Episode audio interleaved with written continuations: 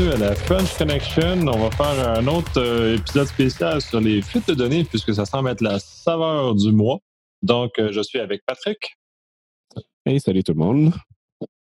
Et nous allons parler de cette semaine, c'est le revenu, l'Agence du revenu de Québec qui a euh, fait les manchettes parce que il y aurait eu 23 000 dossiers RH qui auraient fuité de, de Revenu Québec.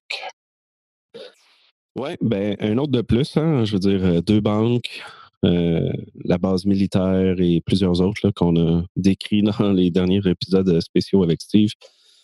Et là, c'est autour du gouvernement. Euh, encore une fois, rien de surprenant, mais c'est quand même ce dossier-là est spécial dans, la, dans sa forme. beaucoup de données qui sortent dans les médias, qui se contredisent, qui disent des choses qu'on n'est pas certain. Ça n'a pas l'air d'être malicieux. Euh, ça serait une personne qui aurait envoyé 23 000 dossiers à un courriel personnel vers chez eux sans intention criminelle de ce qu'on croit comprendre.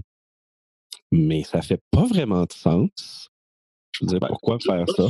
Juste le nombre de dossiers, euh, tu ne fais pas sortir 23 000 dossiers juste pour le plaisir. Il y a comme un, comme un élément particulier là-dedans, même si euh, toutes les annonces sont faites jusqu'à présent disant qu'il n'y a pas d'intention euh, malicieuse, mais maintenant que le nombre de dossiers, euh, moi, je ne me promène pas avec ça. Là.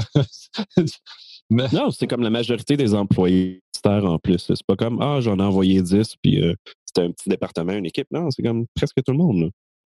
Plus que presque tout le monde, c'est tout le monde plus le passé. c'est vraiment une grande boucle. Fait ça ressemble quasiment à avoir drainé la base de données RH puis être parti avec. Oui, exact. Euh, là, les données sont comme un peu bizarres dans les médias, mais ça semble être euh, une fuite, ben pas une fuite, mais un, problème de bris de règles de confidentialité ou quelque chose qui aurait mené à l'enquête sur la personne. Et l'enquête aurait prouvé que dans ces courriels, euh, il y avait justement la fuite de données qui était faite je ne sais pas si c'est vraiment ça qui s'est produit, euh, parce qu'évidemment, les, détails publics sont très limités. Puis plusieurs articles disent pas la même chose, donc c'est un peu bizarre. Ouais, c'est pas bizarre, ben, c'est parce que ils sont, faits, on le met en opposition à Desjardins, ou Desjardins agit avec une très grande transparence, du moins de ce qu'on en sait. Euh, dans ce cas-ci, la contradiction se base sur le fait qu'il y a beaucoup de gens qui doivent parler aux alentours, un qui ne respecte pas leur, leur euh, chose de confidentialité, mais qui doivent liquer de l'information. Eux autres aussi de la fuite d'informations, de, mais peut-être euh, aux journalistes. par rapport à ce qui se passe à l'interne. Oui, c'est ça. Fait qu'il doit avoir un peu de. Les gens doivent tirer des conclusions, doivent faire des basées sur ça, mais ce qui est dans les médias, c'est une personne qui, est qui tend à être indisciplinée parce que pour la première fois qu'elle se fait interpeller, euh, enquête, découvre dans ses courriels qu'elle s'est envoyée à elle et à son conjoint la liste, une liste pendant, je pense, plusieurs, une très longue période de temps euh, d'informations comme ça. Fait un, d'envoyer de l'information comme ça par courriel, c'est déjà là, c'est, euh, un peu déplorable. Oui, exact. Puis dans d'autres articles, on se fait dire que il aurait été au courant de ce genre de fuite-là depuis plus qu'un an. Euh, puis la mention de Revenu Québec dit qu'ils savent depuis un mois. Oui, ben, ça fait partie des éléments contradictoires. Donc, on ne sait pas encore qu'est-ce qui est la vérité. Euh, on a hâte d'avoir un vrai, euh, un vrai euh, article décrivant ce qui s'est passé et comment, parce que même justement dans, les articles de journaux, il, il interroge plusieurs personnes, dont d'autres employés qui travaillent là, puis le titre de l'article, c'est comme ça. Là. Le monde sont un peu euh, surpris de ce qui se passe, puis sont inquiets, blablabla. Euh, je veux dire, c'est le temps d'un que tout le monde se réveille, là, que ce genre de choses qui arrivent, mais en même temps, il y a tellement de confusion, il y a tellement de monde qui parle que le vrai processus, la, vraie histoire est, comme tu dis, n'est pas transparente comme des jardins encore. C'est pas. Le détail est vraiment pas là. là. Effectivement, puis ça crée beaucoup de confusion puis beaucoup de problèmes d'inquiétude parce qu'il y a des articles justement que tu mentionnais qu'il y avait de l'inquiétude. Fait que quand il n'y a pas d'informations claires, les gens font des hypothèses, font des hypothèses, font des histoires. Puis dans le temps de le dire, ben, ça devient, euh, les histoires deviennent une vérité qui n'est pas une vérité. Oui, exact. Ça ne veut pas dire que rien de ça est vrai, puis c'est ça qui est dommage, parce que là, on se ramasse en deux jours avec euh, comme six articles différents qui ajoutent des points différents.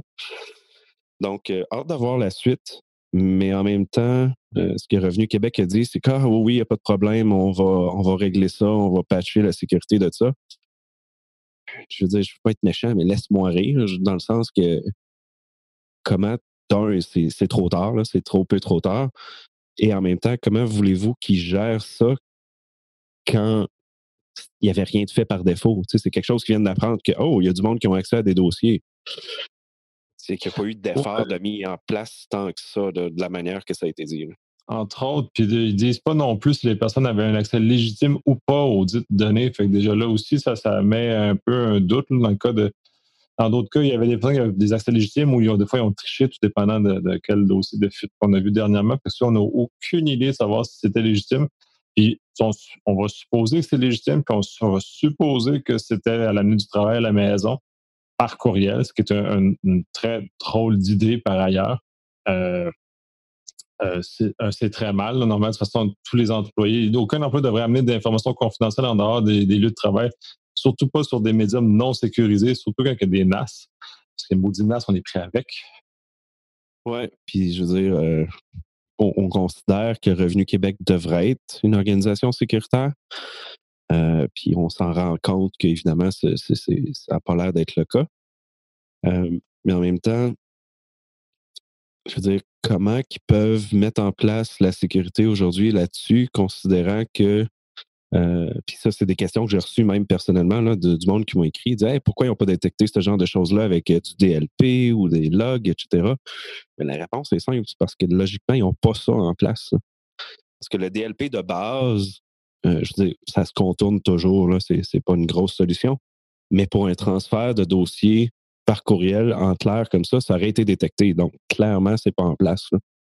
Oui, mais ça, c'est ça, c'est un regex de base. On est capable, comme on est capable de détecter des numéros de facilement. Fait que ça, normalement, on devrait, il y aurait eu peut-être une petite lacune à ce moment-là, ce qui, tant qu'à. parce que c'était pas un méga hack de quelqu'un euh, qui, qui, veut voler ça en se cachant. Je veux dire, c'est un transfert direct par courriel. Le, DLP, les métadatas auraient dû suivre, ça aurait dû être bloqué. Ben, zéro subtilité dans ce cas-ci. Puis c'est peut-être pour ça on peut supposer qu'il n'y avait pas d'intention malicieuse parce que la personne, elle est euh, peut-être à la limite un peu nounoun. Là, euh, c'est pas, pas super fort ce qu'elle a fait là, mais de ce que l'un des articles relate, cette personne-là a tendance à être un peu euh, indisciplinée, disons. Elle a de la misère à écouter les directives qui lui sont faites, puis c'est pas la première enquête que, qu'elle, qui s'intéresse à elle. Là.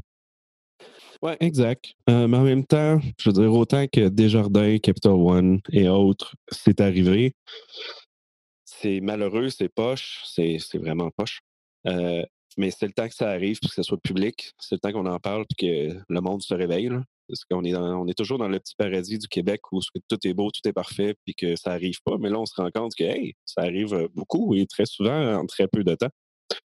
Oui, ben c'est ça, c'est la saveur du jour. C'est que comme là, on en parle, tout le monde en parle. puis un des articles faisait justement référence à quel point euh, la haute direction du revenu a réagi promptement quand euh, c'est arrivé, puisqu'ils ne voulaient pas eux-mêmes faire partie d'un journaux comme Desjardins, mais ils euh, sont finalement en train de se retrouver malgré eux dans cette situation-là parce que c'est peut-être un petit manque de communication.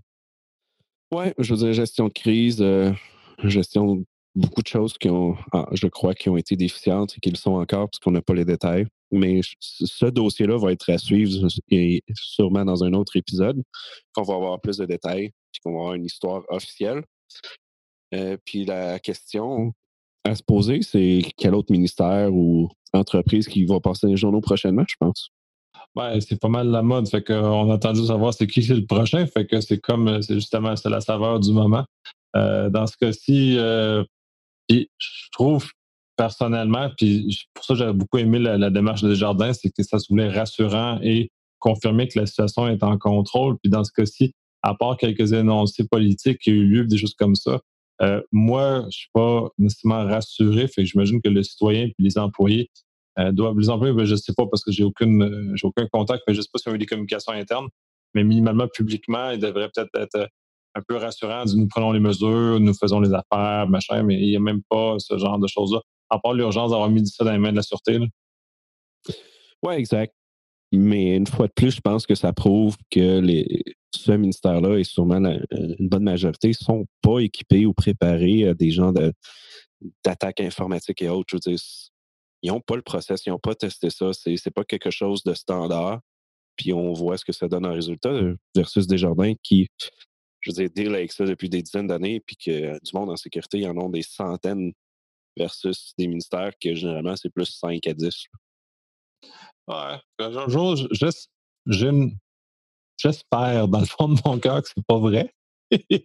mais à force de constater que euh, ben, cette fois-là, mais, personnellement, ne m'impressionne pas parce qu'elle n'a aucune, euh, aucune saveur technique. Toute la plupart des, dernières failles n'ont aucune, euh, aucune prouesse technologique. C'est vraiment juste genre quelque chose qui traîne sur le comptoir, tu le prends, tu t'en vas.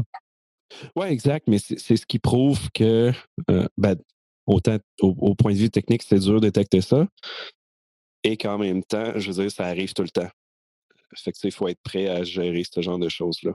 De, de la fraude interne de quelqu'un qui prend des données qui, a, qui, volontairement a légitimement accès à ça. Euh, je veux dire, ça arrive. Là. Effectivement. Bon, ben, on n'a pas beaucoup plus de choses, étant donné que le nombre de nouvelles là-dessus est assez mince, fait qu'on a peu d'informations, puis euh, je ne suis pas dans le secret des dieux, fait que j'ai aucune information que j'aimerais partager au-delà du fait que soyez prudents, surveillez vos données, repérez vos données, assurez-vous que les gens savent ce qu'ils font, rappelez-leur que c'est mal, puis euh, si on suppose que c'est non malicieux, ben rappelez qu'envoyer des informations nominatives par courriel, c'est un mauvais plan, puis euh, quelqu'un va venir vous taper dessus parce que c'est pas un bon plan. Ouais. Puis je pense qu'il faut commencer à, rendre le concept de sécurité euh, inclusive dans les entreprises, dans le sens que tout le monde doit faire partie de la sécurité. je veux dire, c'est l'affaire de tout le monde. Parce que la mentalité présentement est comme Ah, il y a une équipe qui s'occupe de ça, on s'en fout.